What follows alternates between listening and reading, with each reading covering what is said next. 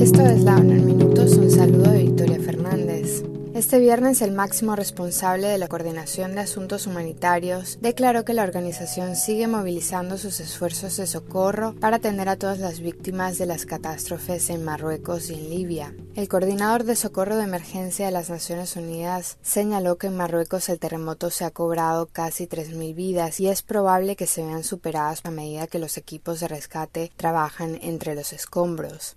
La respuesta en el país está pasando de la búsqueda de supervivientes a una segunda fase en la que se brinda apoyo con refugio, alimentos y medicinas. Por su parte, en Libia se especula con que unas 20.000 personas podrían haber perdido la vida en las inundaciones. Entre las necesidades más urgentes se encuentran facilitar equipos para encontrar personas en el lodo y los edificios dañados, refugio, alimentos, agua potable y saneamiento, así como atención médica primaria clave, ya que la amenaza de cólera se cierne sobre el país. Este jueves las Naciones Unidas lanzaron un llamamiento urgente de más de 71 millones de dólares para ayudar a 250.000 personas en el país durante los próximos tres meses.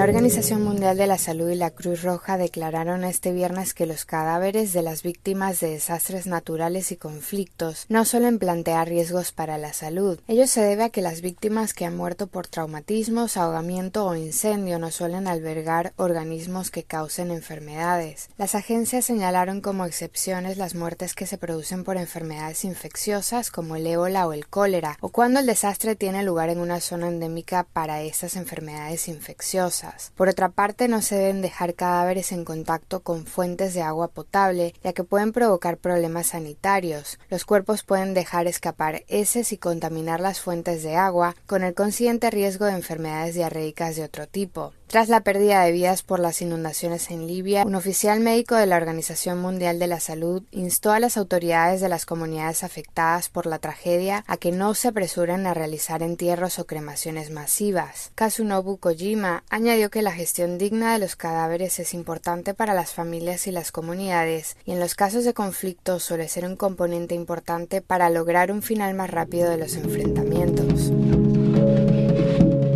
La experta de las Naciones Unidas sobre medidas coercitivas unilaterales declaró este viernes que las sanciones unilaterales y su cumplimiento excesivo tienen un impacto perjudicial en el disfrute del derecho a la salud. Alena Douhan declaró que el creciente uso de sanciones secundarias tiene graves consecuencias negativas para los derechos humanos de las personas que viven en países sancionados, incluido su derecho a una atención sanitaria adecuada. Refiriéndose a su último informe, la experta especificó que el cumplimiento excesivo de las sanciones unilaterales por parte de los sectores empresarial y financiero plantean serios problemas para la adquisición y entrega de medicamentos, equipos médicos y otros bienes humanitarios.